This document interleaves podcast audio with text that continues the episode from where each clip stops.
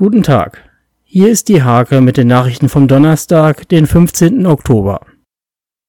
Leses älteste Einwohnerin Margarete Krabel wird 103 Jahre alt. Sie blickt zurück auf ein Leben voller Arbeit, Fleiß und Disziplin. Wegen Corona empfängt sie nur Bürgermeister Oldhage. Bei einem Unfall in Stolzenau am Dienstagabend wurden zwei Menschen verletzt. Ein 27-jähriger Nienburger ist mit seinem Golf gegen einen Baum gefahren und anschließend mit einem BMW kollidiert. Der Auftritt von Desimos Spezialclub war im März der erste, der dem Lockdown zum Opfer fiel. Jetzt trat der Entertainer mit Sibylle Bulacek und Helmut Sanftenschneider im Theater auf.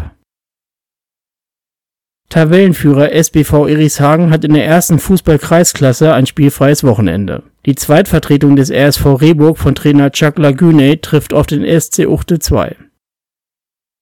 Der Holdorfer Tree Lizard Dominik Holbeck feierte sein Marathondebüt.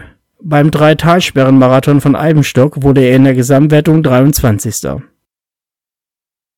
Diese und viele weitere Themen lest ihr in der Hake vom 15. Oktober oder auf www.diehake.de